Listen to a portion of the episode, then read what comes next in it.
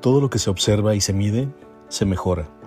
En 1975, Toyota implementa con gran éxito su modelo Lean, que rápidamente da vuelta al mundo aplicándose en las industrias productivas.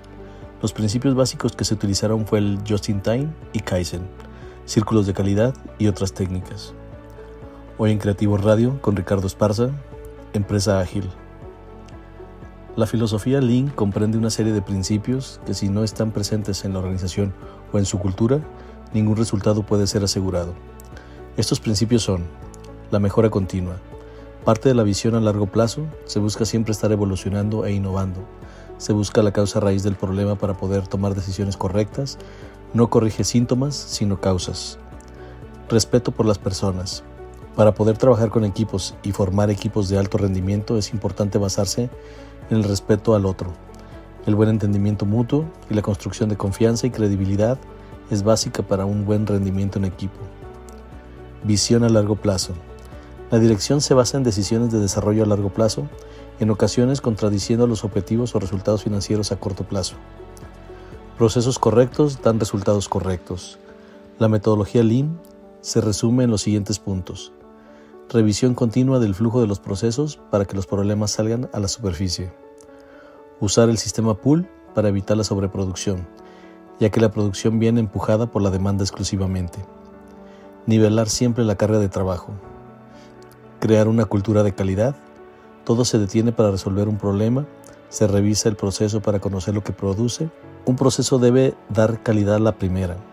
Eso elimina reprocesos y controles de calidad al final potenciar a los trabajadores y su responsabilidad con procesos y tareas estructuradas y fiables. Controles visuales donde se precisen y se evita todo lo oculto. Utilizar tecnología confiable y probada a fondo. Solventar continuamente problemas. Resolviendo problemas desde la raíz, la organización aprende y las personas se van formando y desarrollando.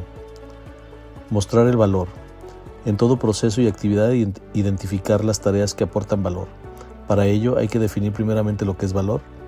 Reduciendo actividades que no generan valor se reducen los ciclos y se incrementa la velocidad de los procesos. El término lean sugiere algo exento de grasa, ligero, liberado de peso, innecesario. El término ágil es parecido pero tiene una connotación de movimiento, de agilidad, de capacidad de adquirir velocidad, es decir, ligero con capacidad de aceleración. Por lo tanto, la empresa ágil ha generado una importante aceleración de sus procesos, pero también ha conseguido aumentar la calidad y disminuido los tiempos de control. Gestiona sus prioridades, ya que primero gana velocidad en sus procesos mediante una actitud proactiva, es decir, aprovecha la sinergia creada. Si buscamos rasgos que definan a una empresa ágil, podríamos mencionar los siguientes. Ligereza, ausencia de carga, estructura de la organización leve, no complicada ni autoritaria, mucho menos burocrática. Velocidad. No significa que todo deba realizarse deprisa, significa que se han optimizado los procesos, se han reducido los ciclos y las tareas contradictorias, repetitivas e inútiles desde el punto de vista del valor. Rapidez. Se ha eliminado los tiempos de espera, las respuestas son las adecuadas con un flujo continuo, aún en operaciones discontinuas. Las decisiones y respuestas no son fruto de las prisas, sino del entrenamiento y la estructura y la seguridad de los resultados convertidos en hábitos de servicio. Elasticidad. Flexibilidad para adaptarse a posiciones muy diferentes de acuerdo con las necesidades cambiantes y la capacidad resiliente de saber volver a la posición requerida en cada caso. Dinámico. Está en constante evolución para mejorar y adaptarse al entorno y necesidades cambiantes.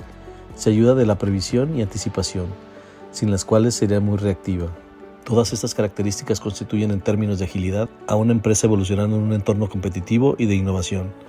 Daniel Goleman nos dice, en un mundo tan cambiante encontramos que la flexibilidad, la posibilidad de adaptarse al cambio, es más importante que la experiencia. Como siempre, agradezco que hayas llegado hasta aquí, déjanos tus opiniones, suscríbete y no te pierdas de nuestros estrenos semanales. Esto fue Creativo Radio con Ricardo Esparza. Hasta la próxima.